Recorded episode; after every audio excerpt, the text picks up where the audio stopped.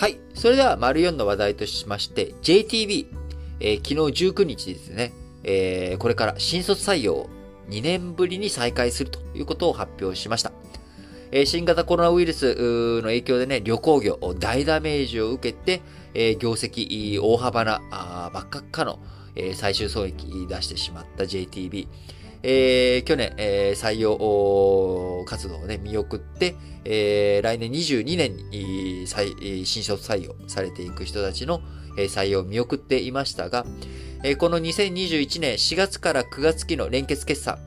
えー、資産売却の効果などで最終損益、なんとか67億円の黒字を、えー、確保することができました。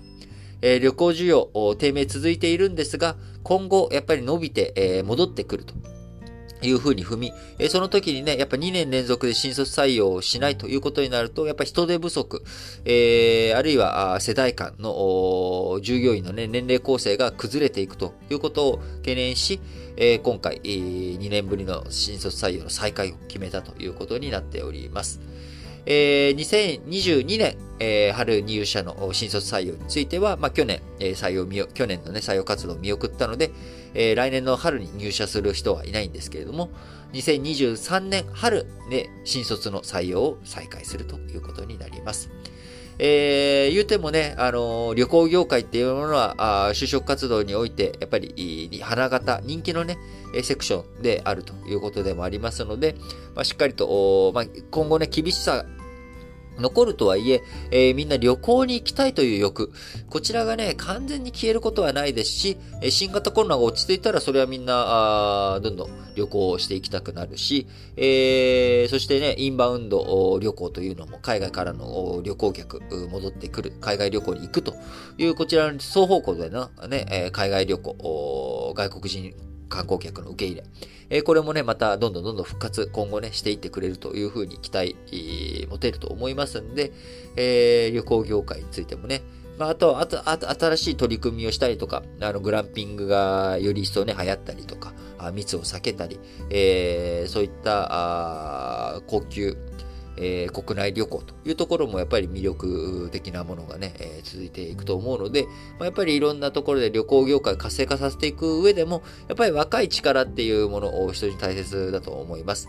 えー、大谷選手、MVP をね、去年、えー、去年じゃない、昨日、えー、満票で、えー、と、MVP 獲得ということもありますので、やっぱ若い力をどういうふうに取り込んでいくのか、組織の、え、健全化健全性を保っていくっていう上でも、やっぱり新卒採用っていうのは僕は非常に大切なものだと思いますね。えーと、JTP、業績悪化を受けて、2019年度に基中平均で約2万9000人いた社員を2021年度中に約7200人減らす目標を掲げ、えー、今年の9月末までにですね、約8100人、えー、減らすことになっ、減らしたということです。えー、痛みを伴う改革で収益改善に大きく寄与していると、えー、GTB の社長、昨日の記者会見で、えー、話をする一方で、今後、需要回復の規模に応じて、人員の補充をある程度していかないといけないというふうに述べております。えー、厳しいね、えー、状況続いているのはもちろん JTB だけじゃなくて旅行業界、えー、HIS とか、あそういった日本旅行とかもね、苦しんで、えー、おりますし、えー、他にね、えー、旅行代理店だけじゃなくて、えー、まあ、JR、旅客を担っている JR とか、あアナ、JAL、航空機、このあたりもね、航空客についてもえー、辛いところがつら続いておりますけれども、えー、先ほど丸